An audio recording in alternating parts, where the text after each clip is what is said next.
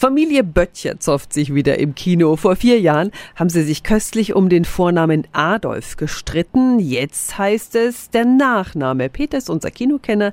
Dürfen wir wieder den gleichen bitterbösen Spaß erleben? Ja, mit leichten Einschränkungen. Diesmal lädt die fast 70-jährige Mutter Böttcher ihre Familie in ihre Finke auf Lanzarote ein und alle fallen aus den Wolken, als sie erfahren, dass Mutter Böttcher ihren Adoptivsohn geheiratet hat und seinen Nachnamen angenommen hat. Und das bleibt nicht die einzige Überraschung. So muss Sohnemann Thomas von seiner Schwester erfahren, dass die Versuche, ein zweites Kind zu bekommen, vergeblich sind. Anna nimmt die Pille.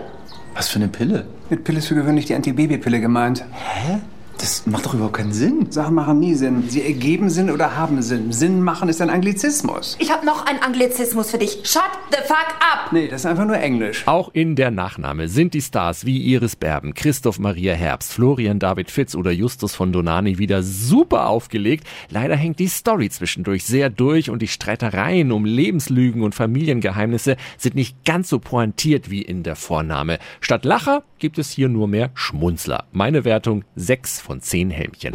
Und hier sind die weiteren Kinoneustarts vom 20.10. im Schnelldurchlauf. Black Adam, Superhelden Overkill mit Dwayne Johnson als Antiheld, der sich entscheiden muss zwischen Gut und Böse. Viel Action, Tamtam, -Tam, wenig Handlung. Meine Wertung 5 von 10 Helmchen.